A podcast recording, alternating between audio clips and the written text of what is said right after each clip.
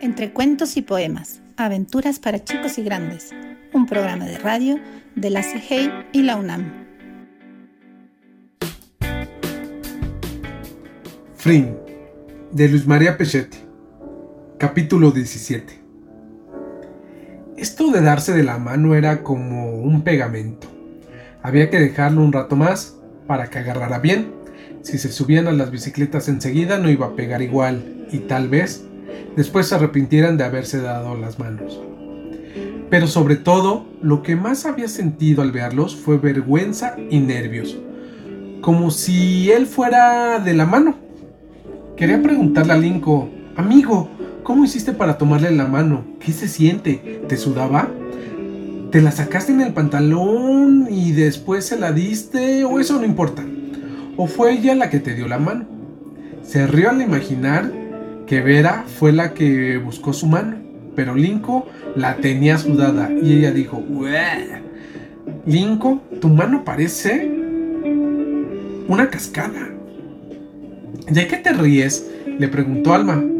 Y ahí se dio cuenta de que mientras él venía imaginándose esas cosas ahí afuera y no adentro de su cabeza, estaba Alma caminando a su lado. ¿Esperaría que él la tome de la mano? Lo más seguro es que sí, porque ella había escrito su nombre en el árbol, pero quizás lo hizo para no herirlo como un amigo. A Arno se le cayó su bicicleta. Se detuvieron. La levantó. Frin siguió pensando.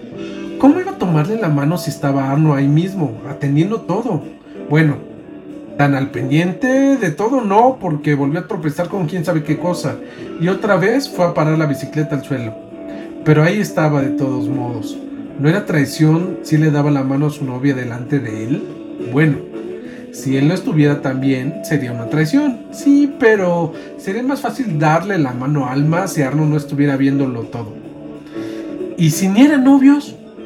A Frin se le ocurrió un, se le corrió un frío por las piernas cuando pensó que tal vez no eran novios del todo y que en ese momento Alma estaba decidiendo si iba a estar de novia del todo con Arno o con él y él seguía pensando como un idiota en vez de hacer algo. Lo más seguro es que Alma sintiera que le convenía a Arno. Tenía que tomarle la mano o estaba perdido. Miró hacia ella y al mismo tiempo vio que Arno del otro lado miró hacia acá, sonriendo. Frin volvió a mirar hacia adelante, no podía darle la mano a Alma si justo Arno lo miraba sonriendo. Intentaría de nuevo en tres pasos. Uno, dos, ese fue más corto. No cuenta, dos, dos y medio, tres. Miró y ahí estaba Arno sonriendo otra vez. Casi ese cara de huevo sonriendo hacia acá. ¿Por qué no mirará para otro lado? Flynn se ponía nervioso. No tenía experiencia, la verdad. No solo nunca había ido de la mano con ninguna chica, sino que jamás había robado la novia a nadie. No, error. No está confirmado que fueran novios. O sea que podía darle la mano sin que eso fuera que se le estuviera quitando. Pero para estar más seguro tendría que eh, preguntar, amigo Arno, si le doy la mano a Alma y deja de ser tu novia, ¿podemos seguir siendo amigos? Y cuando a él le había interesado ser amigo de Arno, preguntar eso era la cosa más imbécilmente idiota que jamás se le había cruzado por la cabeza. Alma iba con su mano suelta, ahí cerca, tenía que hacerlo. Lo estuvieran mirando Arno o no.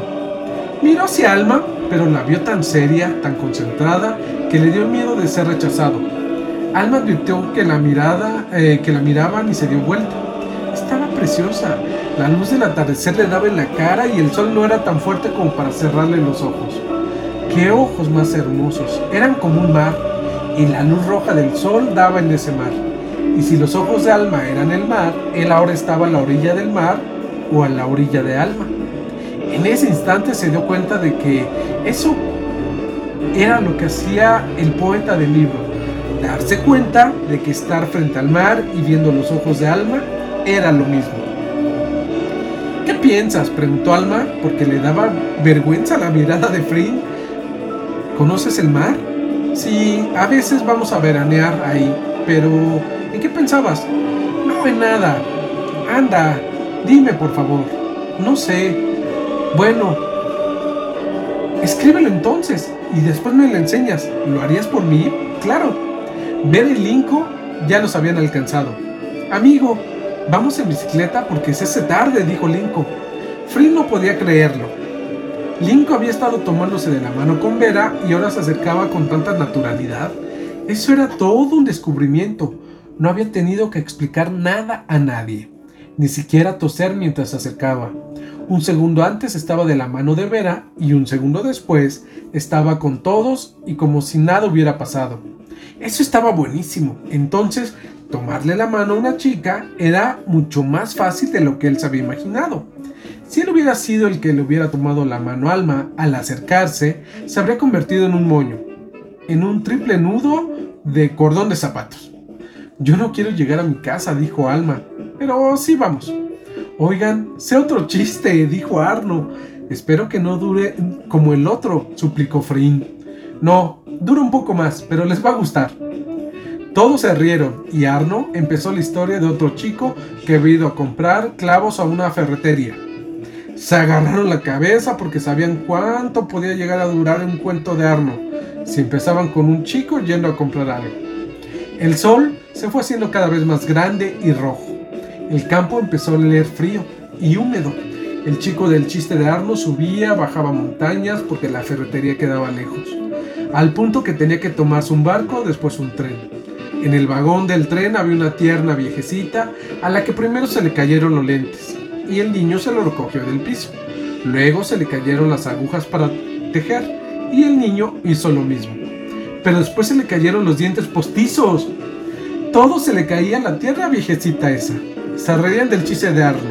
Frin también, porque había descubierto, con mucho alivio, que uno no tenía por qué dar explicaciones y ni siquiera tocar el tema de que venía de darle la mano a una chica. Pasó una banda de pájaros buscando un árbol. Ya se veía la cúpula de la iglesia del pueblo y a la tierna viejecita se le caía el sombrero y un anillo. Estaba toda como mal pegada esa viejecita, dijo Frin y se rieron. Y antes de llegar al pueblo, a la viejecita del chiste se le cayó el audífono por la ventanilla del tren. El chico bajó a buscarlo. Cuando Arno se dio cuenta de que faltaba poco para llegar, decidió terminarlo. Y al dar la vuelta a la esquina, ¿saben a quién encontró? ¿O qué encontró?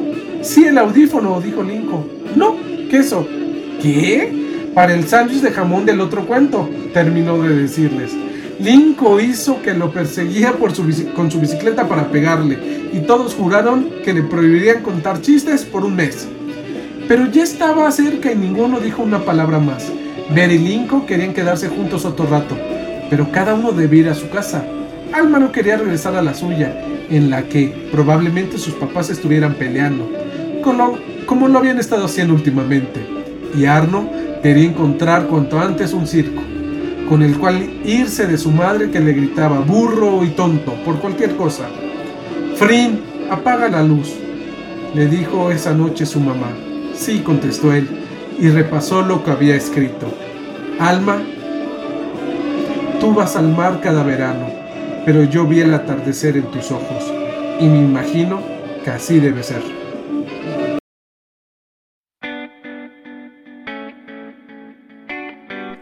Entre cuentos y poemas, aventuras para chicos y grandes, un programa de radio de la CIGEI y la UNAM. Capítulo 18. Al otro día arrancó una hoja, copió el poema y lo metió en su mochila. Pero esa tarde no la encontró en el patio y le preguntó a Vera. Eh, ¿no viste a Alma? No. ¿Va a venir? Supongo que sí. No se habrá enfermado, ¿no? Sí, creo que sí. Ayer cuando la vi, tosía y escupía sangre. Ay, ya, Vera. Y caminaba apoyándose contra la pared. Ay, eres una tarada. Y, y me dijo algo para ti. ¿En serio? Sí, me dijo. Si me muero, dile a Frin que siempre lo quise. ¡Ay, qué tarada! dijo Frin y se alejó. Pero aun cuando había sido una broma de Vera, le había gustado oír que Alma lo quería. Además, por algo habría hecho la broma, ¿no? Fueron pasando las horas. Frin jugaba con Lincoln en los recreos, porque él no se acercaba a Vera, ni ella a él. La verdad es que ni se miraban. Si se cruzaban con la mirada, los ojos seguían de largo, como si ahí no hubiera nadie. Se protegían de los demás, no querían bromas ni que nadie se metiera. Mm, ¿Y por qué no vas y le das la mano de nuevo? preguntó Flynn. ¿Y por qué no te metes en tus cosas? contestó Linko. Eh, no te enojes conmigo. A ti tampoco te gusta que se burlen. Pero si yo no me burlé, te preguntaba en serio. Bueno, no me digas nadie listo, ¿no? Flynn sintió que no era el mejor momento para preguntarle lo de si la mano le había transpirado o no. Entonces, para mostrarle que quería ser su amigo, lo hizo caer de un empujón y salió corriendo. Lincoln lo persiguió, gritándole que lo había tomado por sorpresa. Cuando sonó la campana, regresaron al aula abrazados. Alma no apareció. En el momento de la salida, Vera le dijo a Frin, En serio que no sé qué le pasó. ¿Me acompañas a su casa? Eh, vamos. ¿Puedo hacerte una pregunta? Ajá, dijo Vera. Pero mm, ¿me prometes que no le cuentes a nadie que te pregunte esto? Sí, pero a nadie, nadie, ¿eh? Porque... Frin, ándale. Haz la pregunta de una buena vez. Silencio. Y... Eh, estoy pensando. Pero si la pregunta ya la sabías. Mm, ¿Son novios? ¿Con Linko? No, no. Arno y Alma. Digo, ¿son novios? Ah, no, nada que ver. ¿Quién te dijo? No, no. Siguieron caminando callados. ¿Quién te dijo? Ella. Alma. Bueno, más o menos. Una vez me dijo que le gustaba Arno. A Vera se le escapó una sonrisa, pero enseguida la escondió. Mm, ¿Qué pasa? Nada. Te reíste, ahora dime. Ay, nada, Frin, no seas pesado. ¿Sabes algo? Ella hizo que no con la cabeza. Eso se le hizo más sospechoso todavía. Seguro que Vera sabía algo, pero ya estaban llegando a casa de Alma. Frin se quedó más lejos. Vio cómo Vera golpeaba la puerta. Esperaba. Salía la mamá de Alma. Hablaban, pero desde ahí no se oía qué decían. La mamá se inclinó, saludó con un beso a Vera, y ella regresó muy seria. ¿Y qué pasó? preguntó Frin. Alma no está. ¿Cómo que no está? Anoche sus papás la llevaron a Nulda, a casa de sus abuelos. ¿A Nulda? ¿Se fue a vivir allá? No, me dijo que por unos días nomás. Eh, los papás se están separando y... Pero tiene amigos acá. Podría haber estado en tu casa o cómo se fue sin decir nada. Ay, yo tampoco sé, Frin. Te digo lo que me dijo la mamá, que la llevaron anoche y que ella nos iba a llamar. ¿Pero cuándo? No sé, Frin. ¿Quieres ir a preguntarle? ¿Y, por qué no se podía quedar? ¿Qué? ¿Se están tirando tiros los papás o algo así? ¿Por qué la tenían que llevar a otra parte? ¿Qué sé yo, Frin? No me grites a mí. Ay. Mm, me dijo que les pareció mejor que fuera con sus abuelos y que nos iba a llamar. ¿Tienes el teléfono de sus abuelos? No, pero no quiero pedírselo. Ve tú si quieres. Mm, vámonos. Se fueron caminando hasta que cada uno tomó para su casa. Frin llegó a la suya. La mamá le había preparado tostadas, pero él dijo que no tenía hambre. ¡Eh! Si llegas enojado de la escuela, acá no tenemos la culpa. Y ustedes también vienen enojados del trabajo, replicó Frin. ¿Se puede saber por qué contestas así? Frin se fue a su cuarto. Frin. Bueno, si con esas andamos, te vas a quedar en casa hasta que se te pase. La mamá regresó a la cocina. Frin pensó que igual no quería salir a ningún lado. Mientras oía cómo su mamá recogía las cosas, buscó el poema en su mochila. Lo rompió sin volver a leerlo.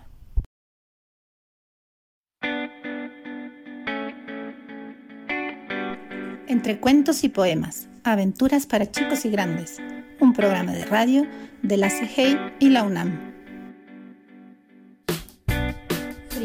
Capítulo 19. Frin sintió que ese era el peor día de su vida. Llegó a la librería tan triste que Elvio se dio cuenta y lo trató con cuidado. Hoy no hay mucho trabajo, Frin. ¿No quieres volver a tu casa? Frin negó con la cabeza. Ajá, dijo Elvio, que estaba muy contento porque por fin tenía noticias de su hija. Había recibido una carta de ella. Eso lo ponía de un ánimo simpático y generoso. Hasta se había afeitado. Mhm, repitió. Frin seguía ordenando unas carpetas. Mhm, mhm, repitió Elvio. Eso ya sonaba un poco raro. Ajá, ¿qué? No. Ajá, nada. Ajá, no más. Mm. Sí, ajá. Mm. Frin también tosió. sí, ajá. Elvio sonriendo. Ajá, ajá. Tosió más fuerte.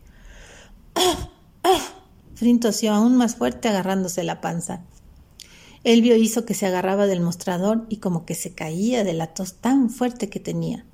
Y terminaron tosiendo los dos al mismo tiempo, casi a los gritos. Pasó una señora enfrente del negocio. Estaban locos esos dos tosiendo a gritos. Su reacción les dio un ataque de risa. Mira, mira, dijo Elvio enjugándose las lágrimas y sacó un sobre.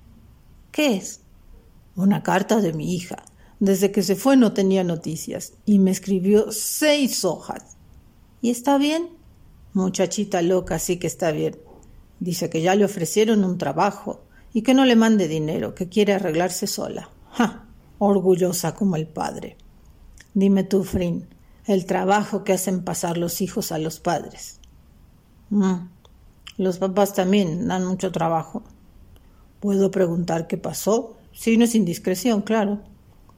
Frin le contó que Alma se había ido y que él llegó a su casa y que las tostadas y que él no tenía hambre y que se pelearon con su mamá y cómo ella no se daba cuenta, ¿eh?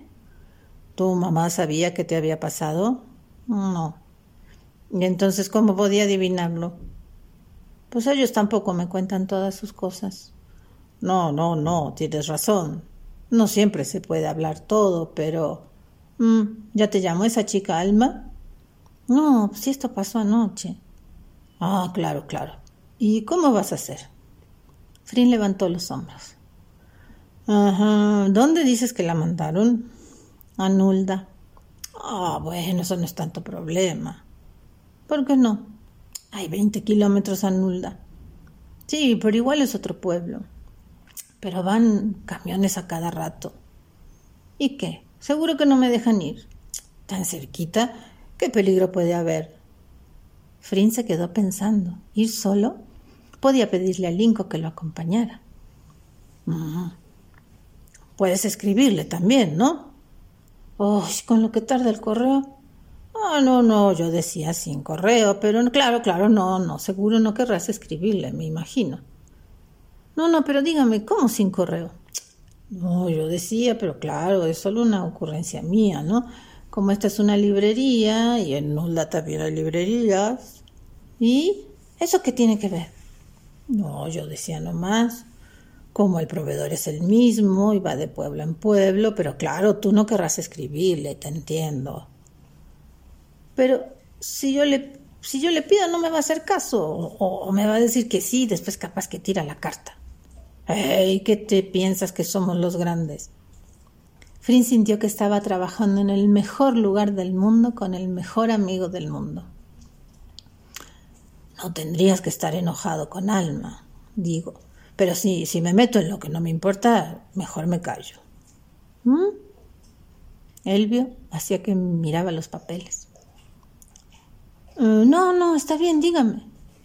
Pues imagínate, sus papás se están separando, la llevan a otro pueblo.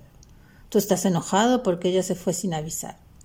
Pero es ella la que necesita que los amigos no la abandonen ahora, ¿no te parece? Frin sintió que tenía razón. Él se había ofendido como si ella lo hubiera abandonado, y ni se le había ocurrido que lo, que lo estaba necesitando. Bueno, no a él solo, ¿no? Pero a todos.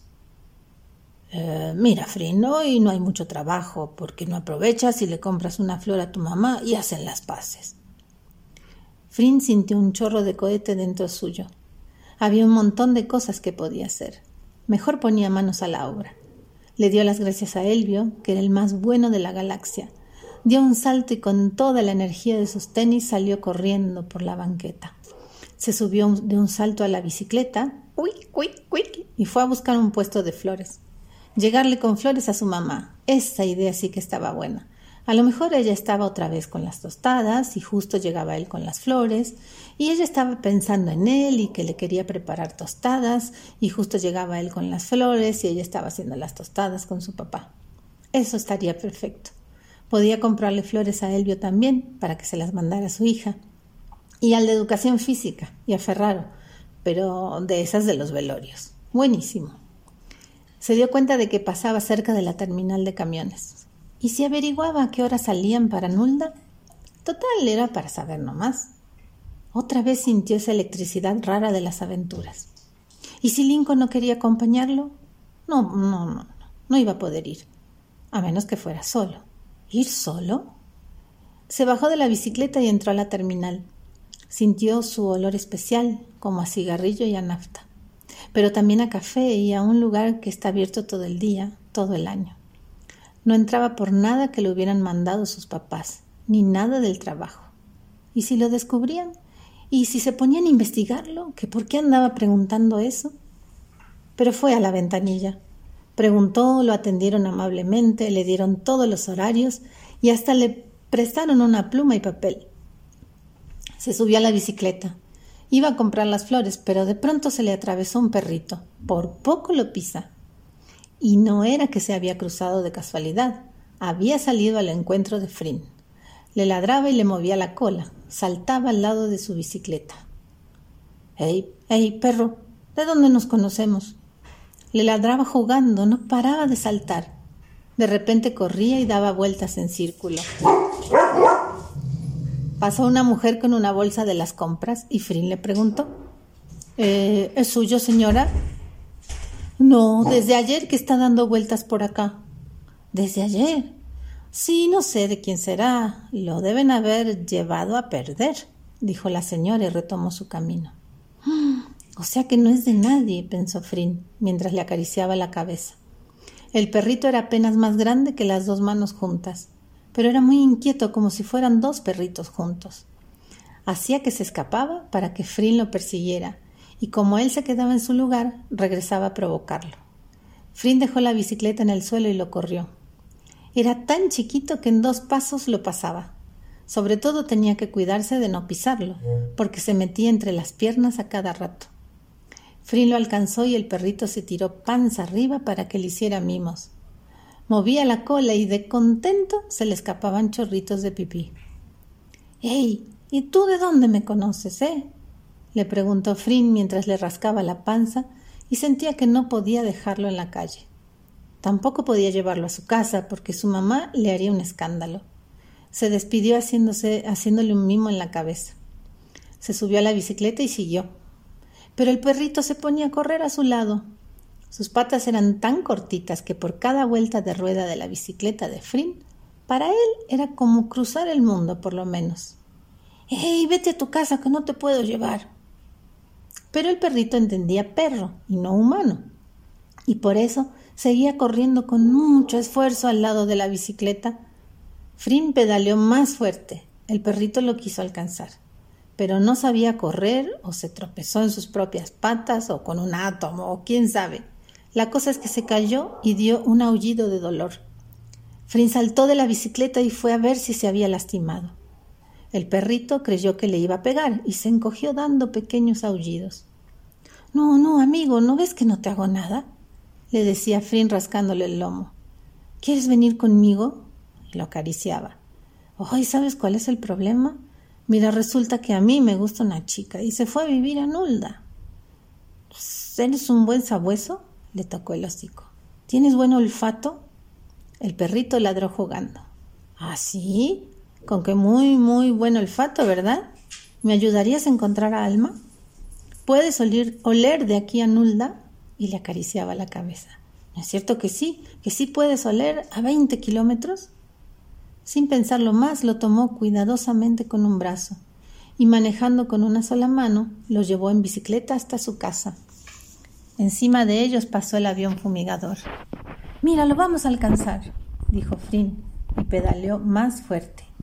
El perrito iba con la lengua afuera, feliz de sentir el viento en la cara. ¿Por qué será que eso les gusta tanto? Llegaron. Mamá, te iba a comprar flores y mira lo que te encontré.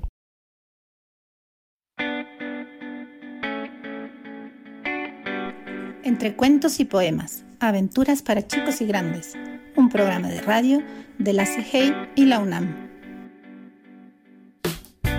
Frin, capítulo 20. Frin convenció a Elvio de que lo dejara ir a trabajar con el perrito. Tenía el problema de que le ladraba a los clientes. Eso es buenísimo, argumentaba Frin, porque así sabemos cuando entra alguien y podemos estar ordenando cosas adentro, lo cual tampoco era muy cierto, porque cuando iban adentro el perrito los seguía. En la escuela no lo dejaron entrar, pero Frin no consiguió hacerlo regresar, y como se quedaba llorando en la puerta, finalmente le permitieron pasar. El perrito fue olfateando por todo el patio, siguiendo el olor de Frin, hasta que llegó a su aula. Interrumpió la clase con su paso tímido, miró todo el grado, fue hasta donde estaba Frin Movió la cola, pero no se hizo pis. Y como si estuviera ya más tranquilo, se dirigió hasta el escritorio del maestro y ahí se acostó. Todos se rieron. Hasta el maestro preguntó cómo se llamaba. Eh, no, todavía no le puse nombre, contestó Frin. Perfecto, vamos a hacer una lista de nombres, propuso el maestro. Empezaron a gritar nombres. Frin se molestó. ¿Por qué no se metían en sus cosas y dejaban que él le pusiera el nombre que más se le antojaba? Pero el maestro no lo había hecho con mala intención y además dejaba entrar al perro, o sea que mejor no decía nada. El único que lo echó de su clase, por supuesto, fue el de gimnasia. Y como Frin protestó, lo mandó a dar tres vueltas a la cancha. El perro quiso seguirlo, pero el tipo le tiró unas patadas y lo asustó. Se quedó esperándolo afuera de la puerta y movía la cola cuando pasaba Frin. Después al tipo se le volvió a freír el cerebro y los castigó haciéndolos sentar en fila, uno detrás del otro, mirando la nuca del compañero de enfrente. Frin lo odiaba por esas cosas. Qué manera más idiota de perder el tiempo. ¿Quién se creía este tipo? Pero así lo estuvo hasta que terminó la clase. Hmm, esto los va a ayudar a hacerse más hombres, les dijo, mientras caminaba alrededor de la fila. Volvieron a la escuela caminando en silencio. ¿Qué tiene que ver estar sentados mirando la nuca del otro con ser más hombres? pensaba Frin, mientras veía a Ferraro, el que le había dicho mariquita y con el que Linco se había peleado, que iba caminando y charlando con el profesor. Cuando vio que Frin lo estaba mirando, lo desafió con un gesto levantando la cabeza, como diciendo, eh, ¿qué miras, eh? Frin se dio vuelta hacia el frente enseguida. Cuando entraron a la escuela, Ferraro se puso a su lado y le dio un empujón con el hombro. Frin protestó por lo bajo, pero no dijo nada. Entonces el otro le tiró una patada al perrito. Frin sintió rabia y miedo. No dijo nada.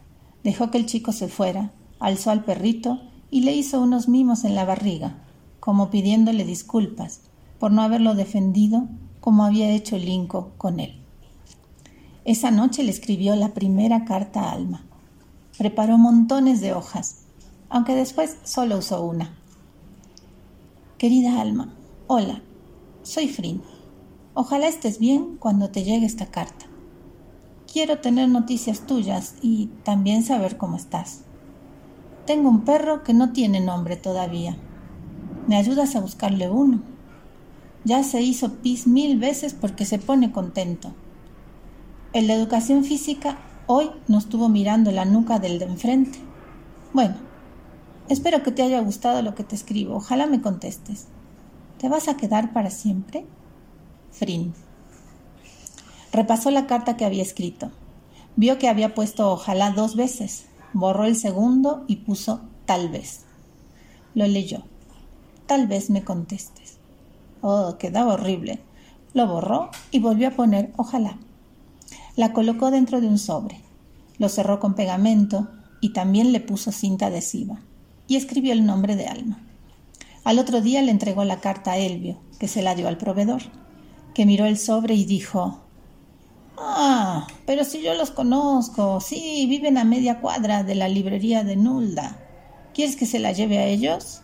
Claro, dijo Frin entusiasmado. Luego se agachó y le habló al oído al perrito. Tenemos suerte, amigo. Pero el perrito lo único que sintió fue viento en su oreja y se rascó con una pata. Cuando llegó a trabajar al otro día, había un sobre encima del mostrador, pero estaba dado vuelta y no se veía a quién estaba dirigido. Elvio se hacía el burro y no decía nada. Solo tosió un poco. Así es, ¿eh?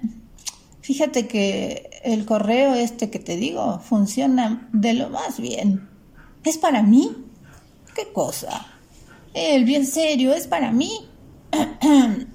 es que no sé de qué estás hablando, Frin. ¿Qué cosa? No sea malo, de verdad. Negrito, mata, mata, atácalo. El perrito movió la cola contento, se tiró panza arriba y echó un chorrito de pis. Eh, ciérrale la manguera a tu guardián. Yo limpio. Es para mí la carta. Ah, sí, la carta. ¿Quién sabe? Como no dice nada en el sobre, no te la puedo dar. Sabes que la correspondencia es secreta. Frin la agarró de un manotazo, rompió el sobre y reconoció la letra de Alma. Era una hoja de cuaderno, como la que había usado él, solo que además de estar escrita, tenía dibujos en lápices de colores. Eran dos árboles juntos, un sol grande en el cielo pintado de azul que ocupaba casi toda la hoja. Un poco más adelante de los árboles había dos hileras muy prolijas de flores que apuntaban hacia un lado y el otro. Uff, pensó Frin, yo no hice ningún dibujo. Y la leyó. Querido Frin, Gracias por escribirme. Espero que también estés bien. Fue una gran sorpresa cuando el abuelo me dio tu carta. Ellos son muy cariñosos conmigo, pero yo estoy un poco triste y extraño a mis papás y no me gusta lo que está pasando. Los abuelos me miman mucho, por suerte, pero los extraño mucho. También extraño la escuela y a Vera, y me acuerdo de cuando fuimos al cementerio viejo. Qué lindo que tengas un perrito. A mí también me gustan, porque son muy juguetones conmigo. Si otra vez fuéramos al cementerio viejo, podríamos llevarlo. Tu carta me pareció un poco seria. ¿Estás enojado conmigo? Ah, espero que un día de estos me sigas escribiendo y no te enojes si mi carta es un poco triste. Pero así estoy. Ahora no se me ocurren muchos nombres, pero voy a pensar. Con cariño, Alma. Un día de estos no, ahora mismo. Le pidió una hoja a Elvio. ¿Qué podía dibujarle? Dudó un segundo y comenzó con algo que le salía bastante bien. Ya lo había hecho una vez. Era un barco con cañones y una moto también al lado. Los pintó y después empezó la carta. Alma, no te preocupes. Y siguió.